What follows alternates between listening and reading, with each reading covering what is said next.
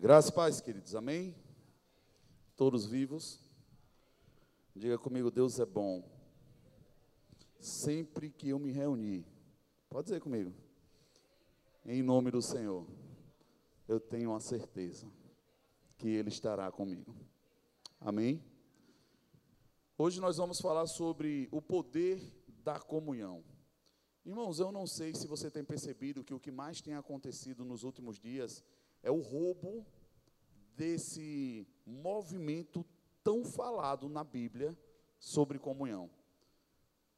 O roubo, quando eu falo, porque tem muitas pessoas que acham que comunhão é estar junto.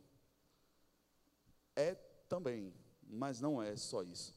Comunhão não é estar no mesmo lugar, é também, mas não só isso. E as pessoas foram perdendo algo que é muito poderoso. E não só isso. Em meio a tudo isso, quando nós perdemos a comunhão, nós começamos a perder inclusive a fé. Porque nós passamos a colocar nossa fé em fundamentos que Deus não responde. Nós perdemos particularidades e chaves poderosas dadas pelo Senhor para nós, para viver o que Ele tem. Nós abrimos mão disso, que é garantido, que Ele disse que assim seria para buscar em nome de uma fé, às vezes baseada em princípios que não existem, e estamos sujeitos a não receber. E às vezes nos frustramos, simplesmente porque abrimos mão da garantia do que Deus diz. Faz isso, que isso eu abençoo. Aí a gente não faz o que Deus abençoa e busca fazer o que a gente acha que consegue extrair de Deus bênção. Eu não sei se você já foi criança, mas é muito interessante quando nossos pais dizem: faça isso, que aí eu te abençoo. Aí a gente se pega como criança não fazendo, aí na hora que abre a mesa, que está lá as guloseimas, talvez que a gente queria, aí os irmãos recebem, nós que não fizemos, chega de si, eu. Eu não sei se você já viveu essas experiências. Irmãos, eu tenho três e é o tempo todo isso acontecendo. E aí eu sento e digo: quem é que não vai te dar a benção aqui que você quer? Porque mamãe não quer me dar. Eu disse: tem certeza que é sua mãe que não quer te dar?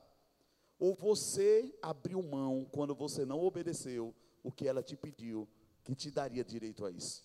Vocês estão comigo? Irmãos, Deus, Ele é Pai. E além de ser um Pai, é um Pai bom. E um Pai que nos ensina a amadurecer. E ele faz isso o tempo todo de uma forma didática, e a palavra é didática, ela fala, ela ensina, ela mostra as regras. Mas, vez por outras, por causa de tantas demandas, nós vamos sendo roubados, e roubado a ponto de achar que do jeito que eu quero, eu posso, Deus vai entender e eu vou ser abençoado. E às vezes é tão frustrante, eu já passei muito por isso. Dizer, Deus entende, entende, irmão. Entende. Mas a questão entre o entender e o obedecer, existe justamente o que ele espera que nós venhamos a entregar, que é a nossa fé sacrificial para receber. Deus sabe que é difícil. Nós estamos cada vez mais sendo imprensados, literalmente como uvas. Eu não sei se você já viu lagar, mas é imprensado. Irmão, só vai sair azeite de quem tiver conteúdo. Eu estou com um, um, um contexto para talvez pegar domingo, se Jesus não voltar até lá, que fala exatamente assim. Eu queria que vocês, já que tem poucas pessoas, pensassem comigo. Está falhando?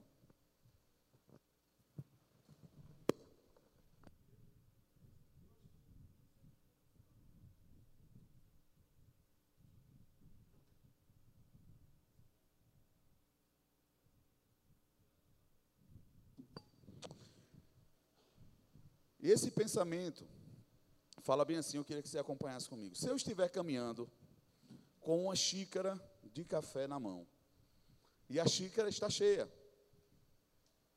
Abra um parênteses, não vai ser eu, porque eu não tomo xícara de café cheia, só um pouquinho. Mas vamos lá, vai que a xícara está cheia. E alguém bate em mim e derrama o café. Por que foi que eu derrubei o café? Quem pode me ajudar? Hã? Porque tinha café na xícara. Se tivesse água, tinha derramado água. Se tivesse chá, tinha derramado chá. E aqui é onde entra o paralelo da gente começar a entender. Porque tem pessoas que acham que a gente só derramou o café porque alguém bateu na gente. Talvez, como você também pensou, alguém. A gente acha que só derramou o café porque a xícara estava cheia. Não, irmão, o fato é que vai sair do conteúdo, quer dizer, do objeto que esteja na mão, só vai sair o que tem dentro dele. Não vai sair outra coisa, não importa se cheio ou não. Mas se for pressionado ou empurrado, vai sair o que tem dentro. Logo fica claro de você entender que tem pessoas que acham que tem alguma coisa dentro da xícara, e na hora que são pressionados, sai outro conteúdo. Irmão, quando o mundo te aperta, é que vai dizer o que você tem dentro. Quando a colisão externa vem sobre você, é que vai te dizer quem você é. Não é quando tudo está bem. E esse é o principal crivo de entender, segundo o Evangelho, quem é uma pessoa segundo Deus. É o princípio da prova. Deus prova. E a prova denuncia quem é. Eu não sei se você já viu. Vamos provar se é verdadeiro ou falso. Qual o objetivo da prova? Saber se é ou não. Vamos provar se é bom ou não. O objetivo não é favorecer um ou condenar o outro. O objetivo é trazer à luz a verdade. E eu vejo dentro desse contexto que nós estamos vivendo, pessoas que estão se enganando sobre si.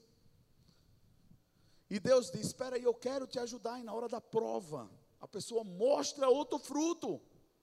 E a pessoa não consegue se constranger. Eu não sei se você já foi pego de surpresa também, de você conseguir manter o equilíbrio em determinadas situações, determinadas pessoas ao seu redor.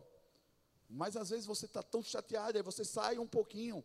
E quando você sai um pouquinho, vem um amigo seu e diz assim, ah, estou irritado, o cara. O que foi? Fulano de tal, mas você acha que fulano de tal estava longe.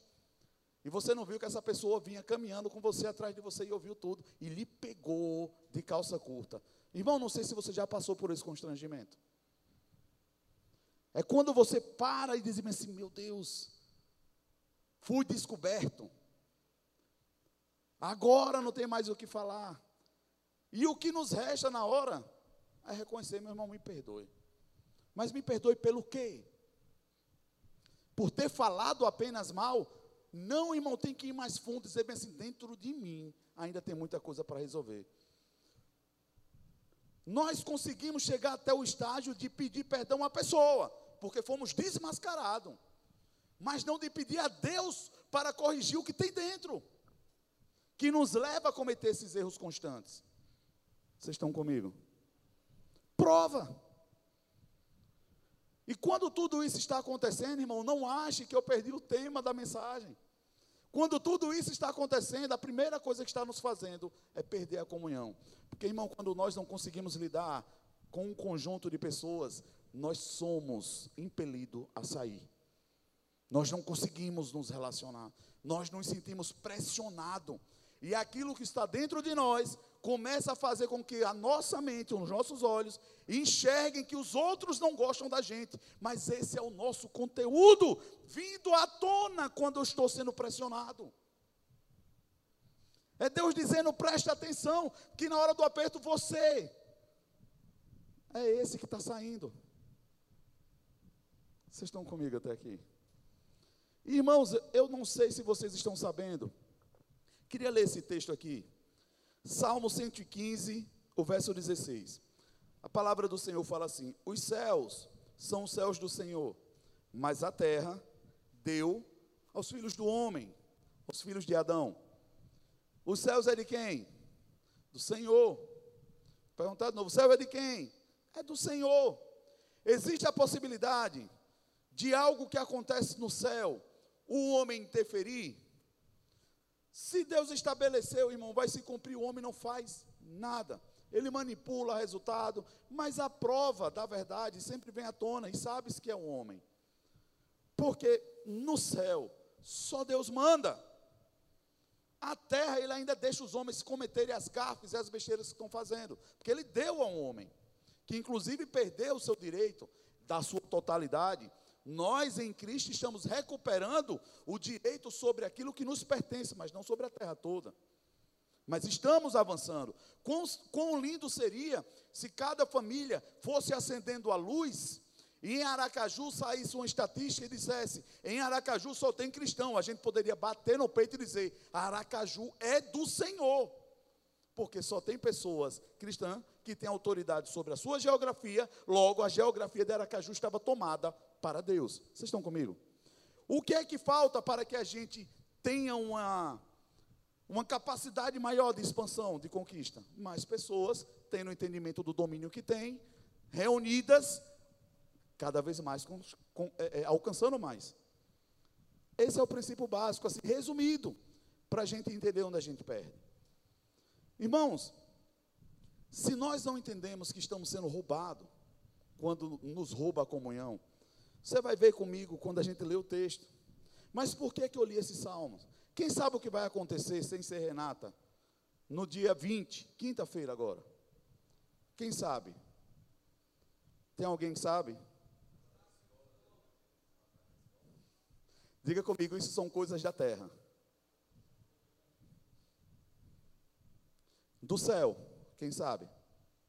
Irmão, vai acontecer um episódio assim muito, mas muito importante que acontece em estações e estações de governo, que é o eclipse híbrido. Ele é um eclipse raríssimo, que acontece uma única vez de 10 em 10 anos. Acontece no dia 20. Ô pastor, mas não é no dia 20 que estão falando essas coisas das crianças. Aí agora eu te pergunto: é coincidência? Vocês estão comigo? Não é. Não é. Enquanto nós não sabemos a agenda do céu, Satanás sabe. Sabe, tenta articular e mover para nos envolver na agenda de Satanás, para não atentarmos para a agenda de Deus. E é isso que está acontecendo com a igreja. Nós sabemos muito mais do que vai acontecer com o mundo do que vai acontecer no céu. Aí aí depois nós queremos falar aquele versículo. Estou no mundo, mas não sou do mundo, eu sou do céu. Qual a agenda do lugar que você diz que você é? Vocês estão comigo, irmãos? Nós estamos sendo roubados. E muito roubado. Porque as nossas informações são do mundo. Se nós não mergulharmos e pedirmos misericórdia ao Senhor para que Ele nos mostre o que nós precisamos saber, ou você acha que, independente das redes sociais, nós não saberíamos? Irmãos, não tinha nem internet quando o povo descobriu Jesus através de uma estrela. Os estudos continuam até hoje. Irmãos, eu tive aqui, eu abro um parênteses. Não que eu não soubesse do eclipse híbrido, mas eu não sabia de muita coisa, como eu não sei de muitas. Mas nós tivemos uma reunião do sábado, do domingo para segunda, que começou 11 horas da noite. 11 horas da noite, eu acho. E eu e a pastora fomos chegar em casa às 7 horas da manhã, sem piscar o olho. Irmão, você sabe quando Deus diz senta? Eu quero conversar com vocês. E fala de coisas que eu me senti envergonhado, dizer bem assim, eu achava que eu sabia de alguma coisa, onde é que eu estava com a cabeça? E a única palavra que veio no meu coração é: Tenha comunhão com quem está de olho no céu. Tenha comunhão com quem está de olho no céu. Irmãos, pessoas em enxurradas, Deus me deu a oportunidade de ter contato. Eu vou falar coisas aqui para vocês que só quem crê pode receber. Você acredita que Deus pode dar a uma pessoa a chave dele ter acesso de como ganhar dinheiro na bolsa? Sim ou não? Sim ou não, gente? Só os crentes. Essa mesma pessoa, Deus entregou para ele. Ele orava tanto como ter recursos. E eu olhei para ele e falei de, de, acho que uns dez testemunhos de pessoas que eu conhecia. De que orando pediu a Deus estratégias de como ser empresário, de como fazer coisas, e Deus deu. Porque o objetivo, o interesse de Deus é que nós venhamos a prosperar. A Bíblia fala que se você quiser ir ouvir o Senhor, você comeria o melhor da terra, Deus não tem problema, Deus não está limitando. O problema é que às vezes nós queremos coisas que Deus não tem para a gente, ou pelo menos não da forma como nós estamos indo. Às vezes falta um pouco de entrega, de dependência, de dizer, Senhor, o que é que está errado? É isso mesmo. E não só é isso mesmo.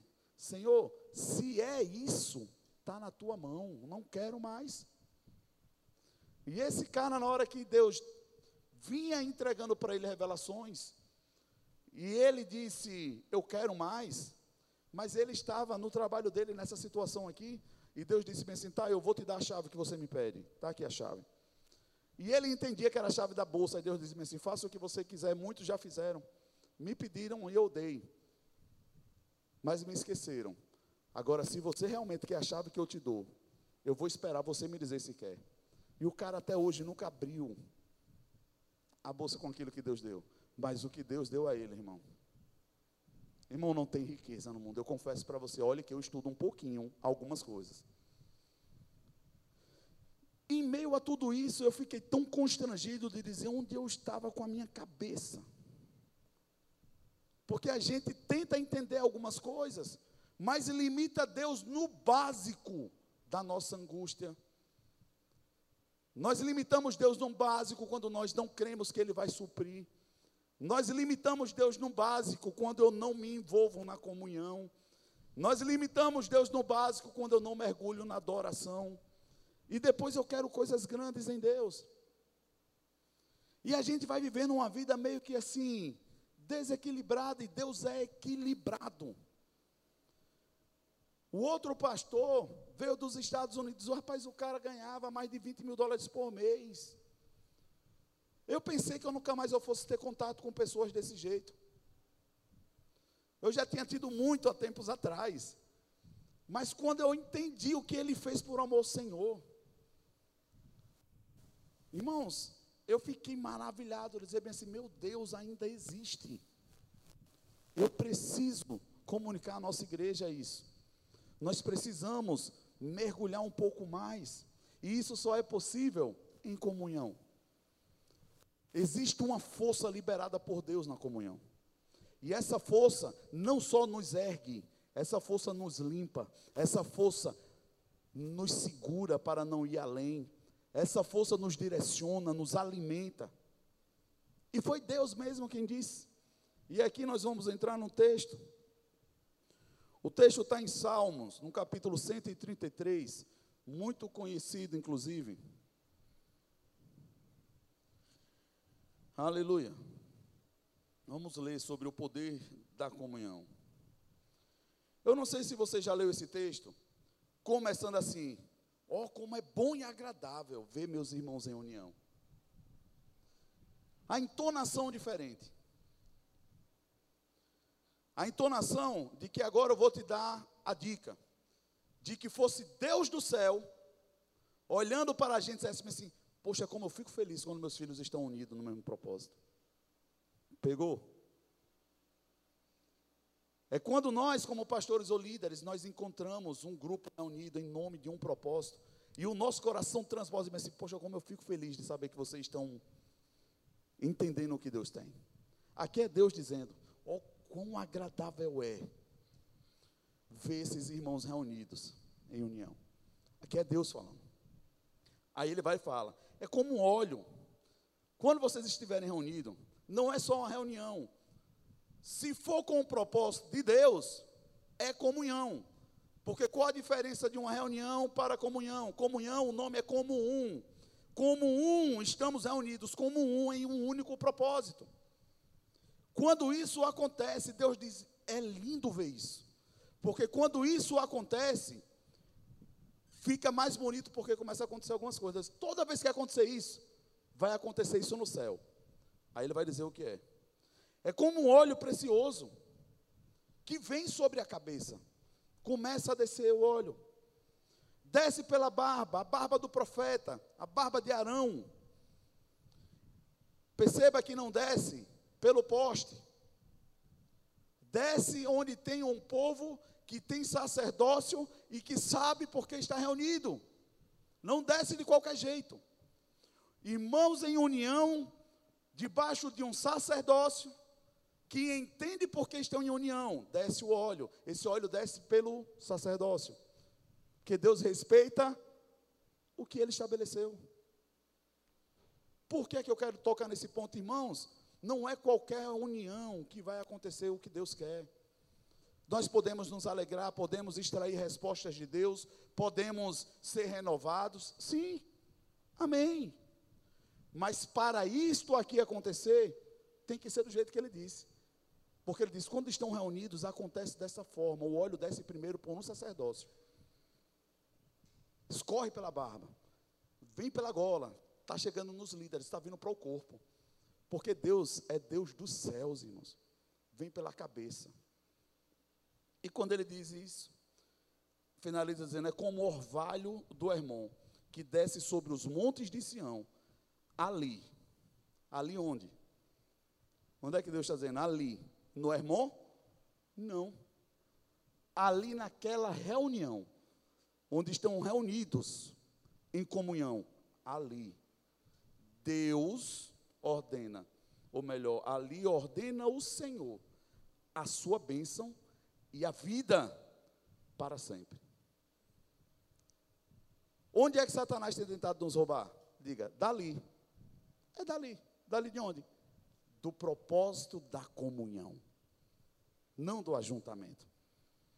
Por isso que às vezes é fácil a gente reunir pessoas quando tem alguns atrativos carnais. Literalmente, carne. É fácil.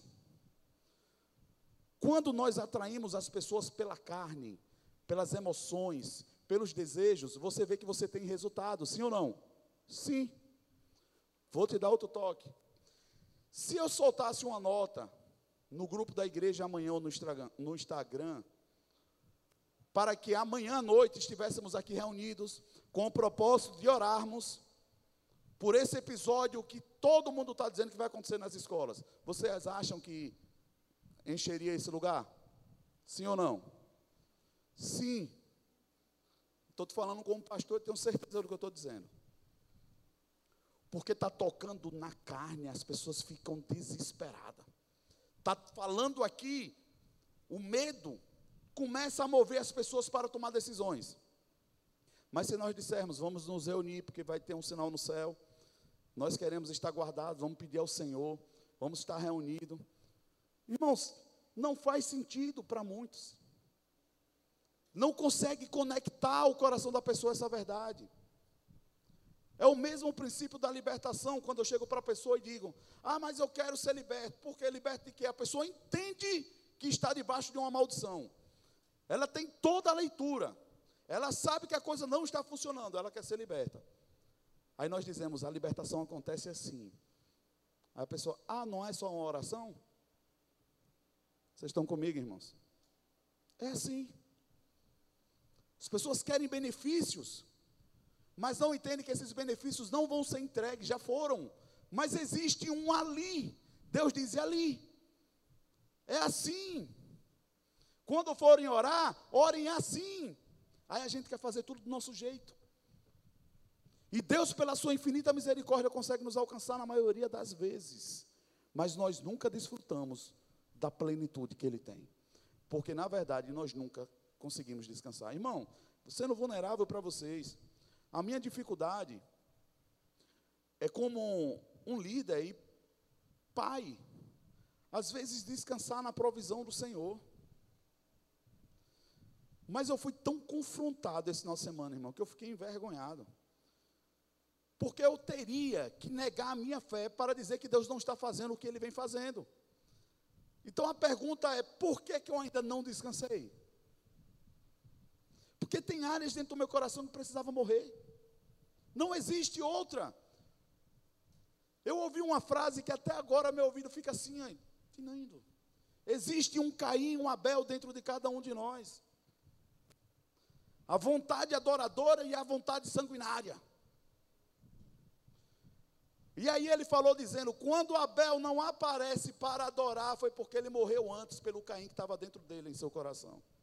Irmãos, eu disse: meu Deus, que revelação! Irmãos, quando nós não conseguimos nos levantar para adorar e vir buscar o Senhor, é porque aquilo que está dentro de nós, que é mundano, nos matou. Aí, para não ficar simplesmente nisso, nós dizemos foi isso, foi aquilo, foi isso. E vamos dar nome. Como estão dando nome para pecado. Hoje pecado é doença. Não é mais pecado. E cada vez mais estamos nos distanciando do que Deus tem para nós. Vocês estão comigo? Eu vou falar quatro pontos sobre comunhão. O primeiro é comunhão alegra o Senhor, antes de me alegrar. Às vezes nós perdemos a comunhão porque não gostamos do que vai ser entregue naturalmente. E esquecemos que o, o principal propósito era estarmos reunidos pelo propósito que nos une, não nos que enche a barriga. Tem poucas pessoas, mas eu posso ouvir um amém.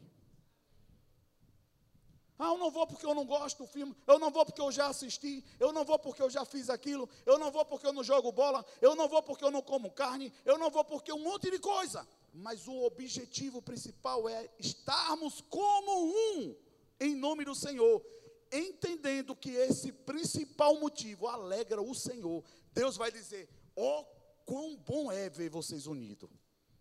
Vocês estão comigo, irmãos? Nós estamos sendo roubados demais demais. E pensando nisso, eu vejo que hoje nós aprendemos muito a dar justificativas.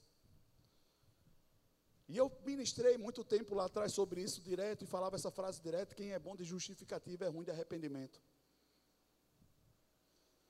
Perceba que quem levanta na hora que você vai falar, a pessoa justifica, irmão. Irmãos, quando tem alguém que nos ama e fala algo para a gente, ainda que eu tenha uma justificativa, o que eu preciso é de arrependimento. Sabe por quê?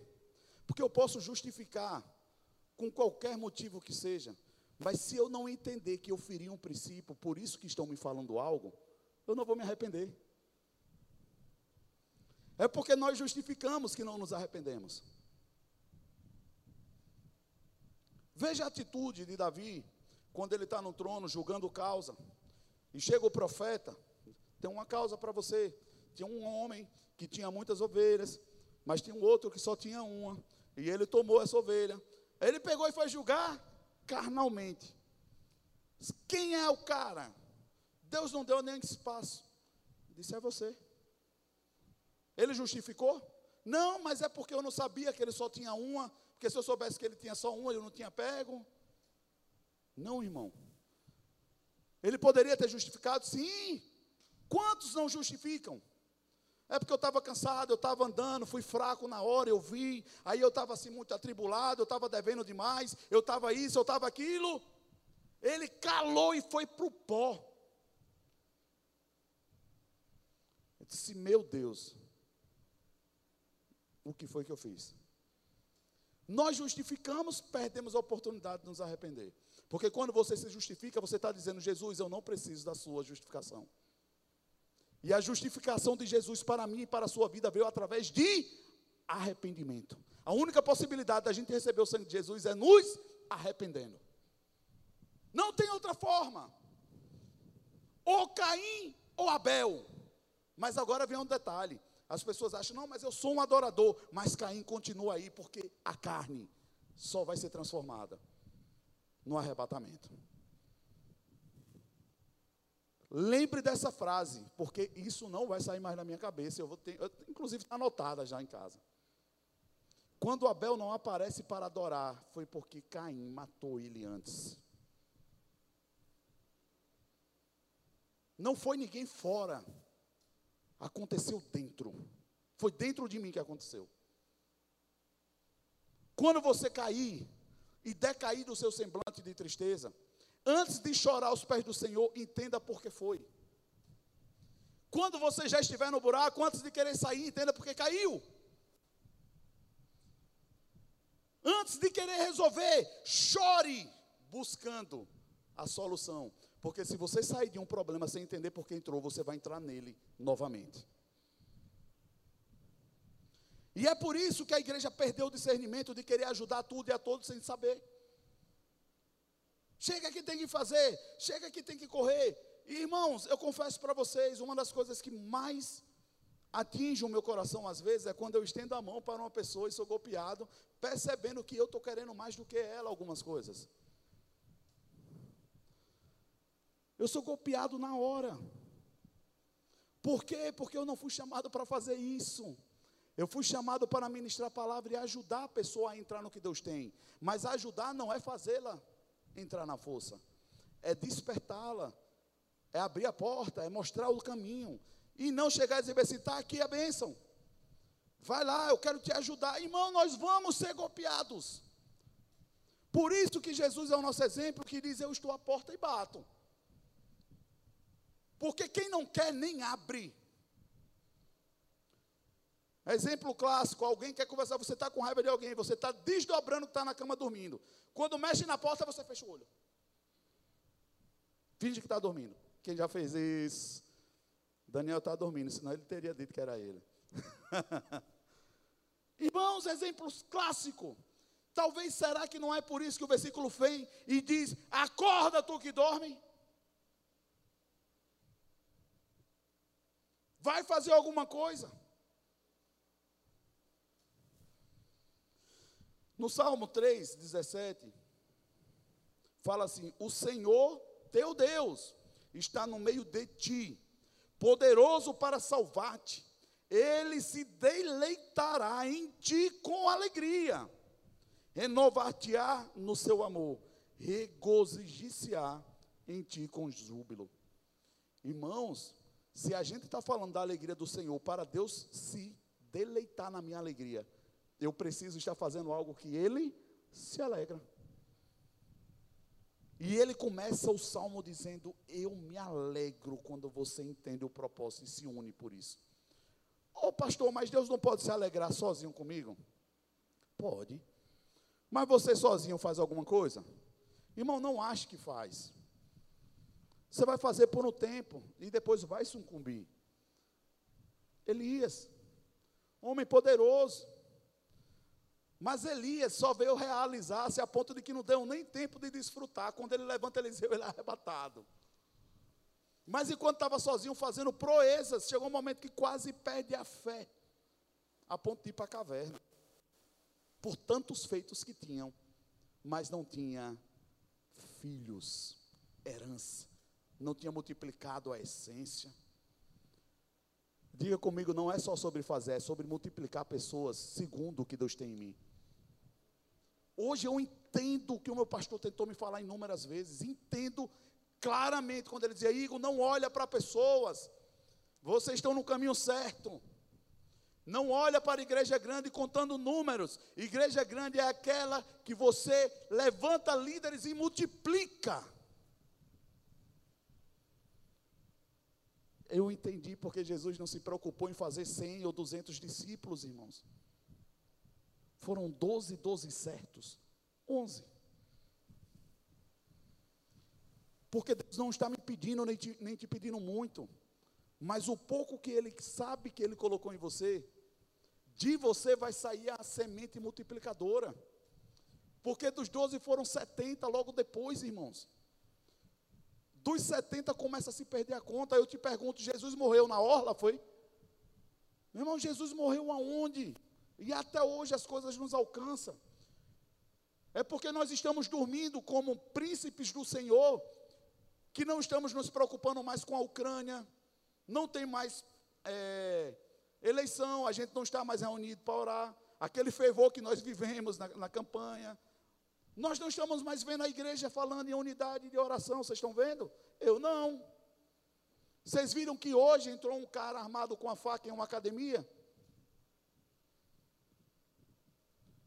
Irmão, Satanás não vai parar. Por que ele não vai parar? Porque a única forma de Satanás parar é o que a Bíblia fala: resista a ele. Vai para a brecha e resiste. Mas o derramamento de sangue é uma moeda e alta no reino espiritual. Quando Deus não está recebendo, outro sacerdócio está. E dia 20 de abril está aí para responder. Se vai ou não vai se cumprir. E eu digo para você já, vai, porque está escrito. Vai ser exatamente como Deus disse. Aí eu vou te perguntar, é para a gente orar para que Satanás não avance ou para a gente orar para que Deus nos faça avançar? As pessoas perderam o senso da oração. Perderam o senso. Estão orando o contrário do que Deus está esperando. É, Senhor, o que é que o Senhor quer que a gente faça como igreja? Para ir. E não para parar Satanás. Eu lá estou querendo saber de Satanás, eu quero saber o que Deus espera que a igreja faça. Porque enquanto a igreja estiver fazendo o que tem que fazer, Satanás tem que recuar quando a igreja estiver passando. Irmãos, quantas vezes você vai ler na Bíblia dizer que o povo vinha para pegar Jesus e ele passava no meio do povo e o povo não via? Eu creio nesse poder atuando diante da igreja. Nós vamos passar pelo mundo executando o que Deus tem, mas o mundo não vai nos ver nem nos tocar, irmão. Porque Deus é o nosso dono.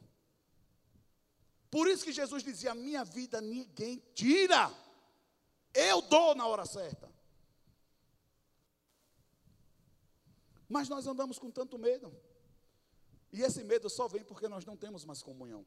Porque é na comunhão que Deus se alegra e derrama o óleo. E esse óleo não é só para alegria, irmão. Esse óleo, no segundo ponto. Aleluia. Essa comunhão, ela não é simplesmente um ajuntamento, mas um compromisso mútuo da unidade para a expressão do Senhor na terra. Vocês concordam comigo que o oposto de comunhão é divisão? É divisão. Irmãos, tem gente que entra na igreja, eu fico tão desesperado que às vezes eu não consigo contato, eu não sei o que é que a pessoa faz da vida, de onde veio, por onde vai. Tem poucos. A maioria eu sei. Mas tem alguns, e até eu não saber, eu fico desesperado. O que está acontecendo? Foi o que aconteceu. Mas não é porque não está vindo para a igreja e não está dizimando e não está ofertando. Não é isso. É porque eu sei que se ela saiu do corpo, ela está vulnerável, o óleo não alcança. Se não está alcançando, Deus não está alegre. Segundo ponto, se não está alcançando, não tem liberação de poder sobre essa vida. Aí eu vou te perguntar uma coisa: quem sabe o que acontece quando nós aceitamos Jesus? Nós somos transportados do reino das trevas para o reino do Filho do seu amor. Nós fomos transportados de um império para um reino. Mas não só isso. Nós recebemos autoridade de filho. Aí eu te pergunto: essa autoridade funciona eu estando a parte do corpo? Claro que não. Porque a autoridade é em nome de Jesus. E Jesus atua no corpo, porque Ele é o cabeça do corpo. Como eu vou esperar funcionar algo fora do corpo? Fora de princípio? Não vai.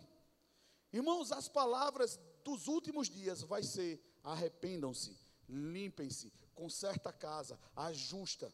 Porque, irmão, não vai ter muito tempo para a gente pregar mais outras coisas, acredite. A Bíblia fala o que era, ou o que foi, vai ser de novo. E está exatamente do mesmo jeito quando Jesus veio para a terra povo vinha num, num ápice de crescimento. Todo mundo crescendo. Os impérios se fortalecendo. A Bíblia fala, na plenitude dos tempos, foi enviado para a terra Jesus. Está assim o poder. A moeda universal já está liberada. Já foi validada. Não sei se você sabe disso também. Estão sabendo, então? Diga que sim, em nome de Jesus. Hã? Isso é da terra é da terra, mas é um sinal do céu gravíssimo.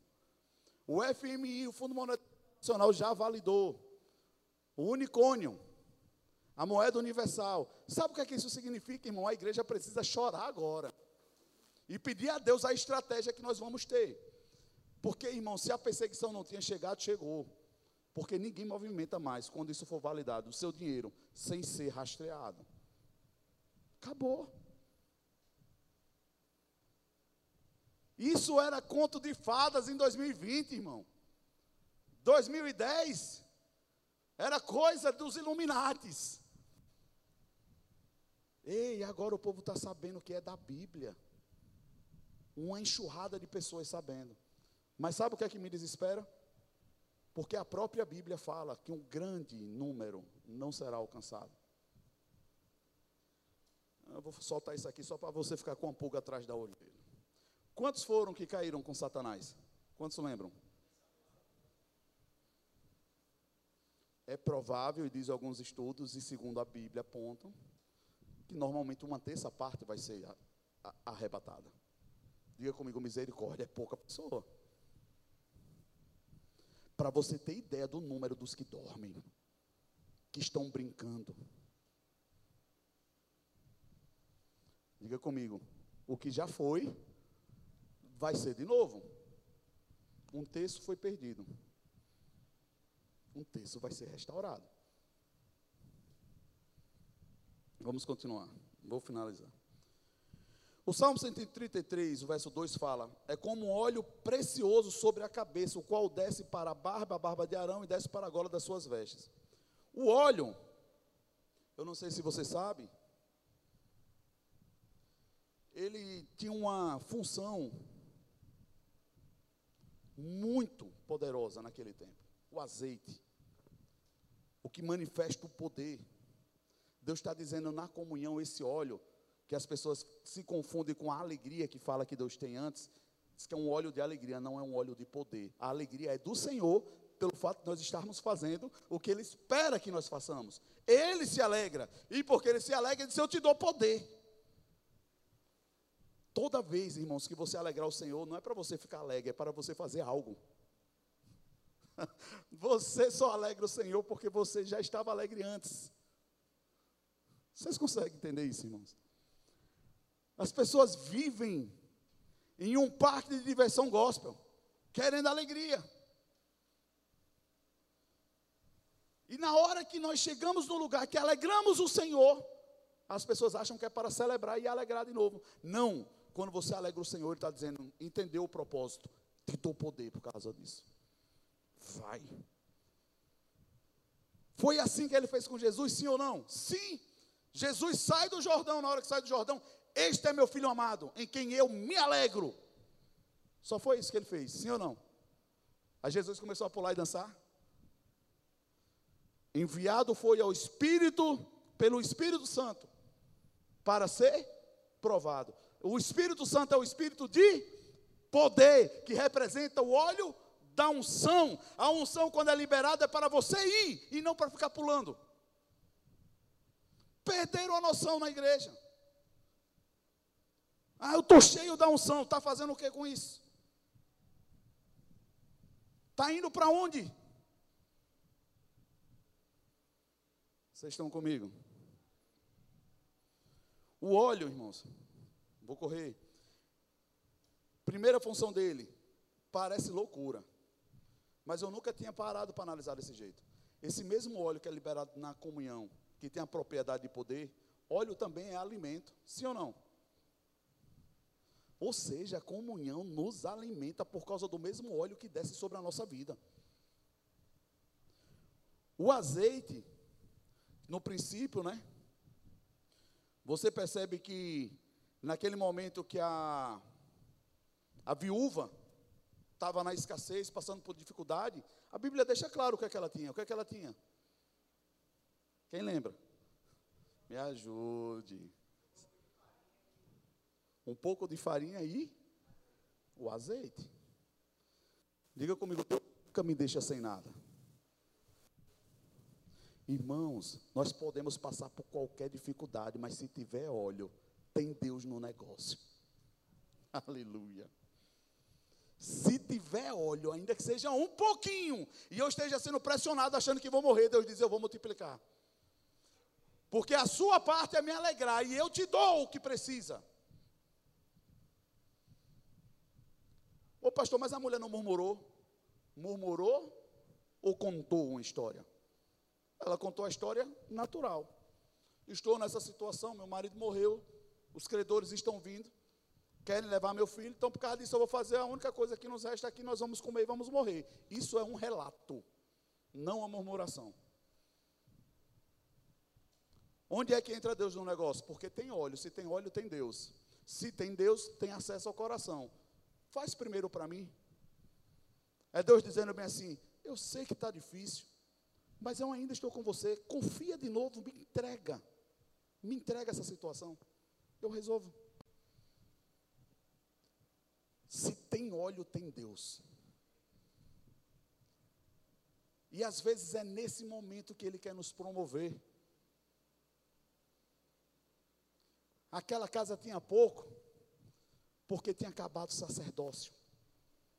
Mas por um tempo teve. O marido não estava mais lá.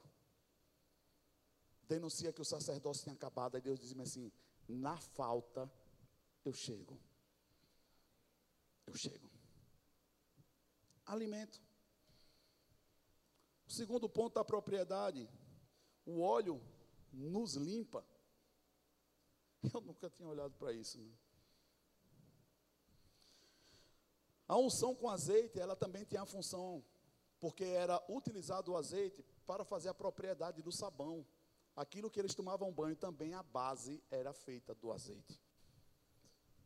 A unção de Deus, ela também nos limpa. Ô pastor, mas eu posso então receber a unção de Deus estando um pouco angustiado? A angústia é natural? Sim. Deus está no coração? Sim.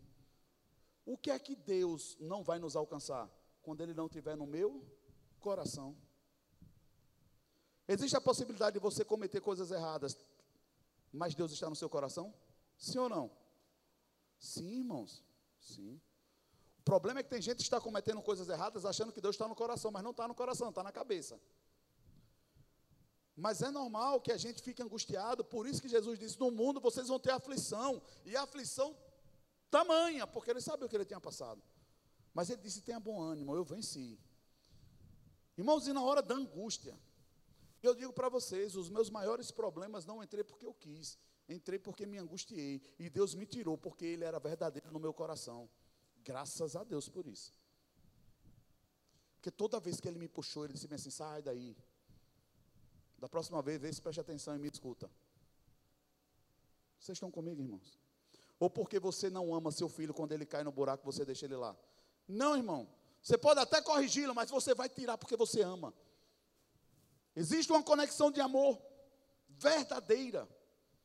Você pode se angustiar, se irar, se chatear, mas o amor faz você ir resgatar. Não deixa Satanás. Irmãos, eu, eu confesso para você. Tem muita gente que está tão angustiada, achando que está tão distante de Deus e Deus não quer nada com ela, mas está tão equivocada sobre isso, porque Deus está tão presente, ela não enxerga. Já tem outros que acham que Deus está tanto nele, que já se perdeu, que Deus já mudou de estado, ele não sabe onde está, achando que está tudo aqui, certo? Isso eu tenho percebido, irmão, na prática. Pessoas estão angustiadas, mas angústia é desespero por Deus.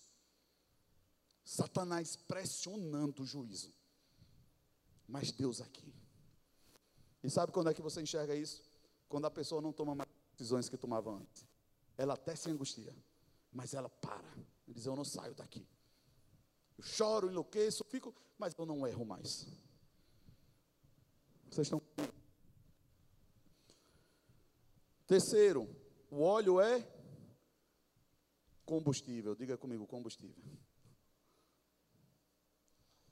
Irmão, se você não está sentindo força para ir, tenha cuidado que pode estar tá baixo o nível do óleo. O óleo não podia deixar de estar nas lamparinas. Era óleo constante para que o fogo não apagasse. Ô pastor, e onde é que eu vou buscar óleo? Lembra da história das dez virgens? Ei, me dá um pouquinho. Irmão, o óleo que você gera para você, você não dá para outra pessoa. Aleluia. Essa veio do céu. O óleo que você gera para você, você não dá para outra pessoa. O máximo que você dá para ela é calor da presença de Deus, mas o óleo é individual, é seu. Por isso que ela disse: Eu não tenho como te dar. Mas aquelas que estavam sem óleo já estavam no escuro, mas viu a claridade das que estavam acesas. Ela sentiu o calor do fogo, mas não pôde pegar o óleo, porque o óleo é individual. Ah, eu vou correr atrás para pegar. Irmão, não se corre atrás para pegar. Porque para você ter óleo, você precisa primeiro ter um momento de comunhão, passar pela alegria do Senhor para que Ele derrame sobre a sua vida. Por isso que muitos vão se enganar no último dia, querendo correr atrás de algo que não vai ser possível, porque perderam antes a comunhão. Posso ouvir um amém? Hoje eu entendo, irmãos. Hoje eu entendo. Hoje eu entendo. Porque o noivo abre a porta e diz: Quem são vocês? Ah, mas eu fiz isso, eu fiz aquilo. Fez quando? Em meu nome. Irmãos, o noivo só conhece aquele que o pai tem alegria na vida dele. Aquele que está em comunhão. O pai se alegra e derrama o óleo. Combustível para manter a luz acesa. Essa canção tem ministrado muito no meu coração esses dias, das lamparinas. É só bater que eu. Essa música não sai do meu coração. Não sai do meu coração. Mas como é que a música começa dizendo? Sobre as lamparinas. É a certeza da canção de dizer: As minhas lamparinas estão acesas. Aí chega no refrão, Deus dizendo assim: É só bater. Se está acesa, pode bater. Ele vai abrir. Vocês estão comigo? Por isso que as noivas que estavam acesas não se preocuparam. E nem desesperaram. Eita mulher, acabou foi. Não, irmão. Isso aqui vai um recado para você. Se você quer salvar alguém, traga para a comunhão para que você não se desespere no último dia. Se a pessoa não quiser vir, ela está dizendo: Eu não quero. Eu não quero. O pastor, eu vou entregar de mão. Irmão, eu vou falar aqui uma coisa dura de se ouvir. Se você continua insistindo na mesma coisa, na mesma pessoa, e está tendo o mesmo resultado, não tem transformação, você vai ser cobrado pela inércia de não estar indo fazer o que Deus espera que você faça, por causa de alguém que já está te dizendo não. Tem gente que diz, mas eu estou crendo até hoje na mesma coisa, tá bom, beleza, isso é fé. E está fazendo o que mais? Irmãos, eu creio que Deus nos dá aquilo que nós não temos acesso ainda, quando nós vamos fazer o que Ele manda a gente fazer, porque aquilo que é impossível só Deus faz. Se está sendo impossível para você até hoje, é porque é Deus quem quer fazer, não é você não, sai daí.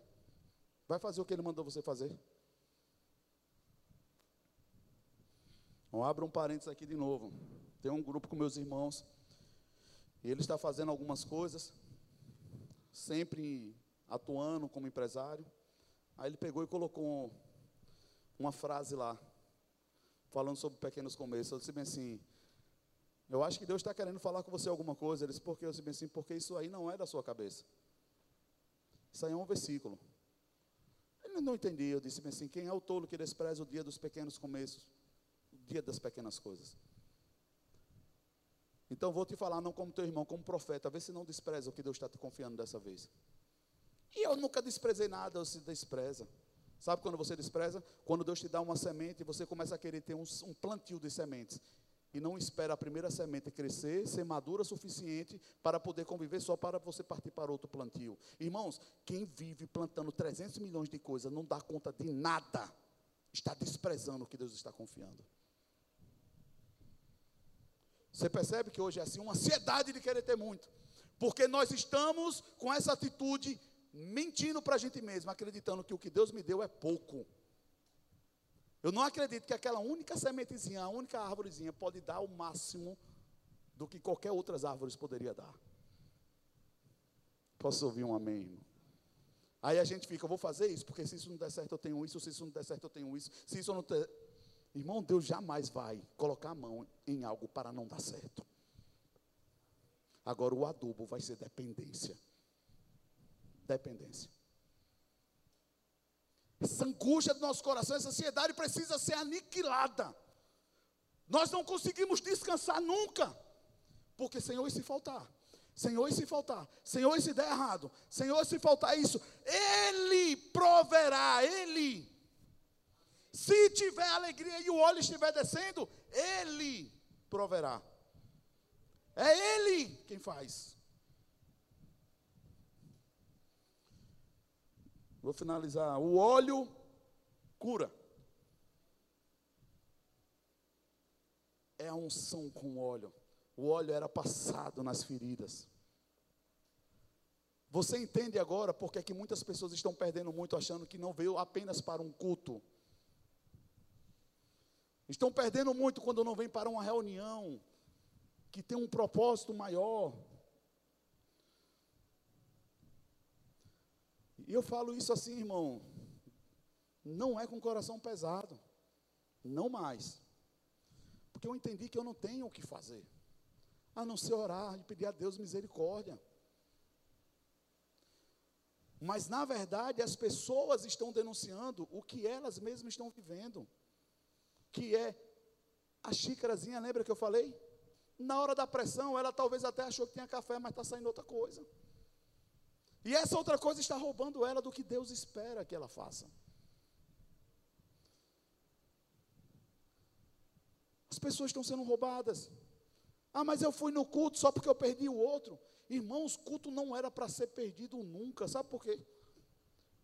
Se a gente entendesse que estamos nos reunindo com o mesmo propósito, e Deus vai se alegrar, e quando Deus se alegra, Ele derrama algo sobre a minha vida, que pode curar, que pode me liberar poder, que pode ser o alimento que eu preciso, ou a direção, eu não perderia. Vocês estão comigo, irmão? Por que perdemos? Porque nós perdemos esse discernimento.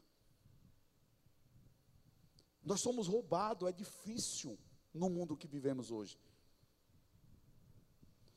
E às vezes nós queremos transferir para Deus as respostas, como nós fazemos com os nossos cônjuges ou com filhos. Nós chegamos e dizemos: oh, não vai dar não para ir naquele evento lá, porque apareceu uma reunião aqui, apareceu algo aqui que é importante. E eu sei que é assim a nossa vida hoje em dia. Eu sei que é. Mas se a gente for colocar isso nos pormenores. Como é que isso soa? Só, era até importante estar com você nesse momento, mas eu vou fazer algo que é mais importante. Isso são agendas de homens. E nós precisamos cumpri-las? Sim, cada um segue a sua agenda. Mas o problema é que tem gente que está pesando a sua agenda, além do que ela já é. Aí na hora de dar um passo a mais não consegue romper, porque está pesado. E será que talvez não foi por isso que Jesus disse: vamos trocar o jugo? Porque se você estiver pesado, não estiver com o meu jugo, você não consegue andar. Eu não estou falando que a gente não deve trabalhar, porque se teve um cara que trabalhou durante o tempo que esteve na terra, e trabalha até hoje, chama-se Jesus Cristo. Ele não parou. Quem já assistiu The Chosen já viu. Quando ele cura inúmeros, inúmeros, e ele vem sem conseguir pisar, com os pés todo arrebentado. Aquela cena ali me constrange. Que ele ainda passa pelos discípulos, todo mundo assim para ele, dá um sorrisinho assim, feliz, mas não está nem aguentando andar e deita. Quem disse que não é para trabalhar, é para trabalhar e muito, mas dentro do que Deus tem para fazer. Porque se você perde o que Deus tem, não importa o que você está fazendo. É apenas agenda de homens. O louvor pode subir.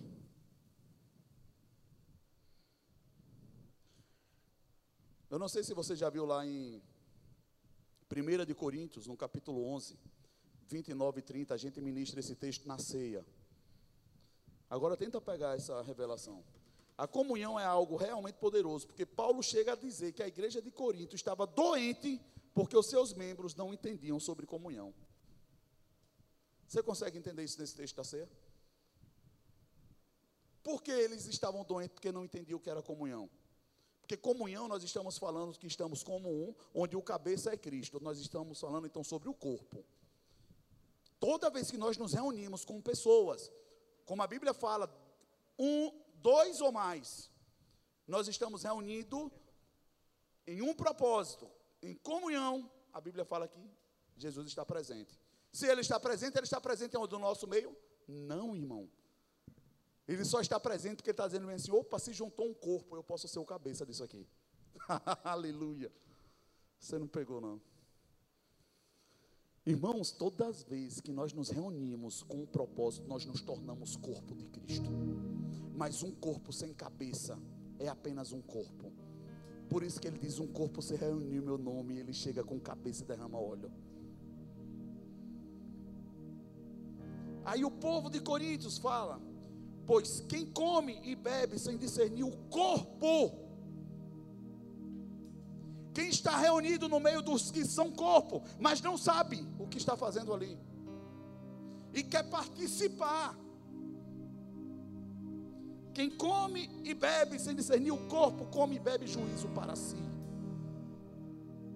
Eis a razão porque há entre vós muitos fracos e doentes, e não poucos que dormem ou já morreram. Sabe por quê, irmãos? Esse é o perigo. Aí eu te pergunto: Deus está querendo matar alguém? Jesus está desesperado para matar alguém? Nem quando mal puxa a espada e arranca a orelha do soldado. Ele ficou feliz, disse: Sim, rapaz, você está doido? Pegou a orelha e colou e disse: Você não sabe de que espírito você é? Jesus matou quantos? Quem sabe dizer? Nenhum, irmãos. O único que morreu foi ele. Nós estamos preocupados em matar muitos e esquecemos de matar o Caim que está dentro de nós. Aí o povo reúne e vem os desavisados e chega e cola para dizer assim: Eu vou pegar a bênção aqui de relapão. Aqui é o erro, porque quando a presença de Deus vem, aquilo que não é apropriado para estar na presença dele vai ser fulminado. Por isso que tem gente que toma um tapa bem dado. Meu Deus, mas foi o diabo que levantou? Foi não, foi o corpo. A cabeça quando chegou, o óleo fez assim. Sai que você não pode. E nesses últimos dias vocês vão ver isso acontecer, irmão. O efeito do imã. O corpo vai começar a ser que nem Ezequiel. Ossos fiquem de pé. E vai começar. De onde está? Assim, juntando. Porque o que é corpo vai se unir, o que não é vai ser afastado. E a minha preocupação é com o corpo. Eu vou colocar todas as minhas forças nesses últimos dias para focar no corpo. Quem está unido pelo mesmo propósito, quem ama o mesmo Deus, quem está fazendo alegrando ao Senhor, porque nós precisamos de óleo nesses últimos dias. Óleo.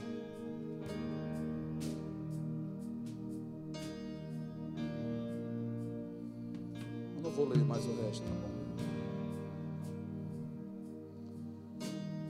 Oh, aleluia. Eu só vou finalizar para vocês e perguntar: vocês têm percebido que a igreja ainda continua com estratégia de crescimento? Vamos fazer aquilo, vamos crescer aqui, vamos fazer aquilo que cresce, vamos fazer aquilo que cresce, vamos fazer aquilo lá que cresce, evangelismo assim cresce. Vocês estão percebendo isso? Mas se eu te fizer uma pergunta, quando foi que a igreja mais cresceu na face do universo? Quando foi? Nos 15 primeiros capítulos de Atos. Porque a Bíblia fala que o povo estava unido no partir do pão. Eles buscavam a mesma coisa. Eles obedeciam quando Deus disse: fica em Jerusalém junto em oração, no mesmo propósito, porque eu vou derramar o óleo sobre vocês. E a Bíblia fala que veio do céu, como um vento impetuoso, o espírito de poder, o óleo desceu. E a Bíblia fala que Deus acrescentava, dia após dia, dia após dia, mais e mais pessoas, mais e mais pessoas. Quando? Quando o povo estava reunido e o óleo veio. Irmão, o maior engano que nós temos vivido é ir sem óleo. Tem alguém que deseja ser corpo do Senhor? Não é porque a igreja não está crescendo, é o que está impedindo a igreja de crescer. O que impede a igreja de crescer, irmão, é a falta de óleo. Que as pessoas falam, mas por que não está crescendo? O que está impedindo? Porque poderia ser vários porquê. Mas o que importa é o que impede desse óleo descer. Crescer, eu estou falando sobre isso aqui. Vamos crescer. Quando Deus diz, quero crescer, alarga as tendas. Mas se a gente está falando de céus, e céus são os céus do Senhor, o que está impedindo desse óleo descer do céu? Diga comigo, o cabeça só vem. Diga comigo, o cabeça só vem onde tem um corpo esperando. O corpo precisa estar esperando. Irmãos, vivi algo sobrenatural esses dias, como eu falei para vocês. Simplesmente porque eu consegui sentar e colocar meu coração para fora com pessoas que estavam na mesma angústia que eu. E nós choramos. E nós pedimos, Senhor. O Senhor disse que se a gente batesse, o Senhor abria. Senhor, abre a porta. E nós fomos tomados em uma presença, irmão. E aí eu digo para você, eu vivi todas essas etapas. Não foi só alegria, não foi só renovo, foi alimento, foi limpeza, foi correção, foi direção, porque o cabeça vem e bota tudo em ordem.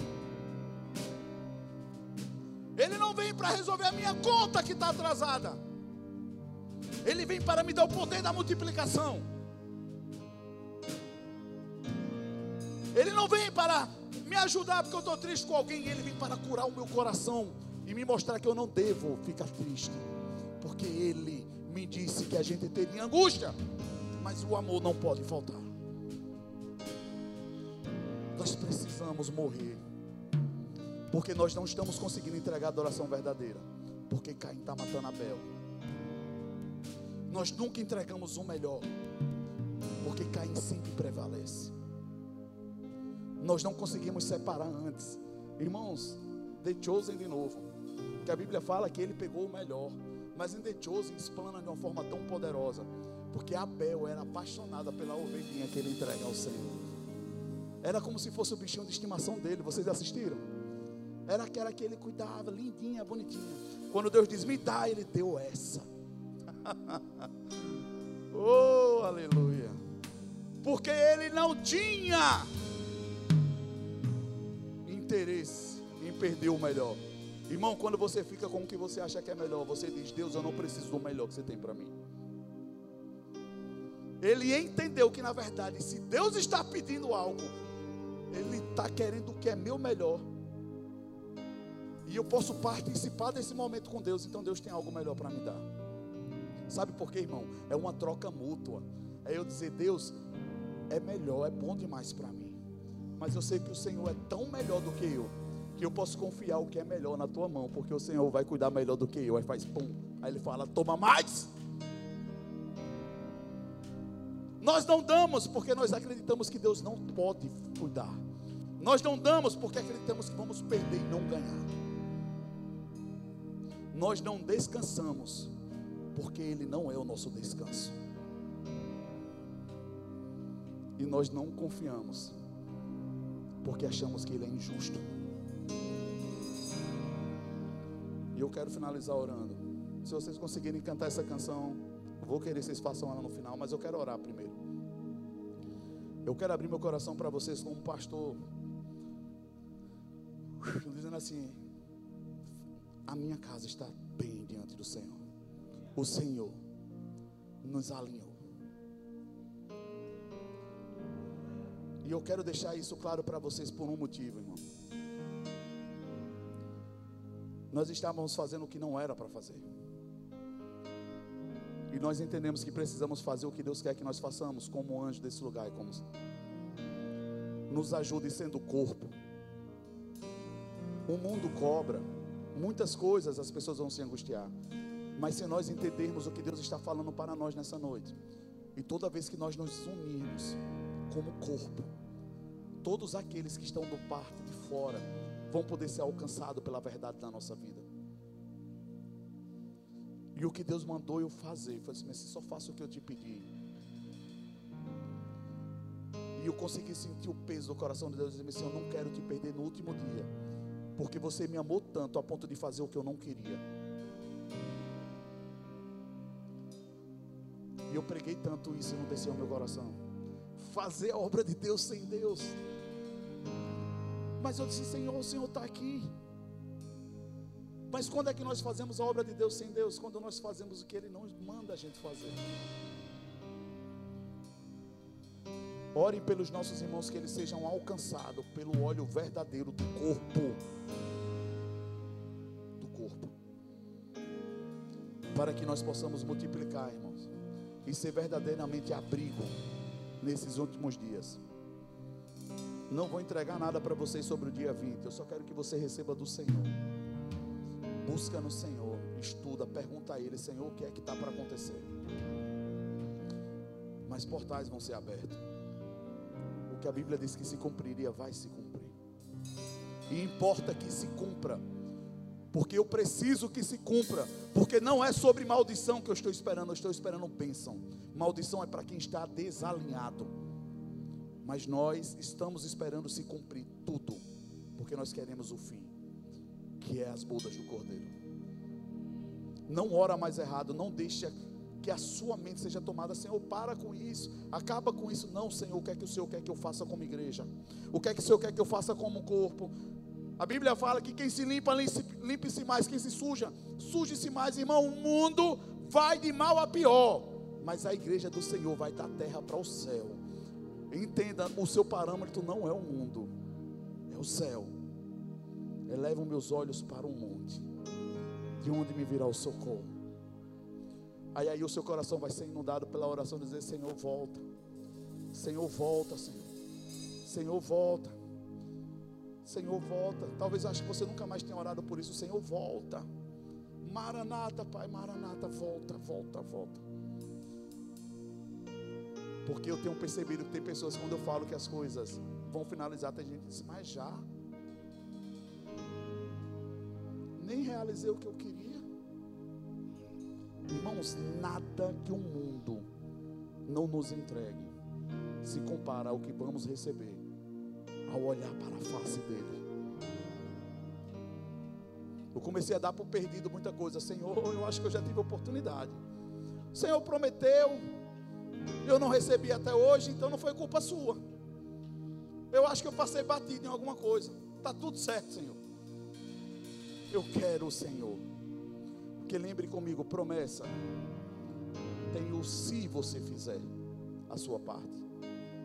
Mas projeto e plano de Deus, independente do que Ele deixa de realizar aqui para mim e para você, vai se cumprir aqui no céu. Então, se a casa não chegou, o carro não chegou, irmão. Quero ouvir a trombeta. Eu quero escutar essa trombeta. Agora, mais do que nunca, eu quero escutar essa trombeta. Deus está fazendo algo novo. Está fazendo algo novo. E nós precisamos crer nisso. Mas, pastor, o mundo está aí. Deus está fazendo algo novo aqui. Dentro de mim, dentro de você. Nós precisamos olhar para dentro. E olhar para o céu. Olha para dentro. Quando ficar difícil, eleva meus olhos para o monte, Pai. É daí que vem o meu socorro as coisas estão mal, mas eu tenho óleo, eu tenho o Senhor, e sei de onde vem o socorro, vem de cima, e ninguém te impede, o único que impede do óleo descer sou eu. Aí o óleo desce, amém? Enquanto o louvor estiver ministrando essa canção, eu queria que você se colocasse em pé, nós vamos orar, mas eu queria que essa canção fosse ministrada. E eu queria que você escutasse com o seu coração. Essa lamparina é você. E ela só pode estar acesa se você tem agradado ao Senhor. Não tem outra forma dessa lamparina acender. Ela só acende com o óleo dentro de mim.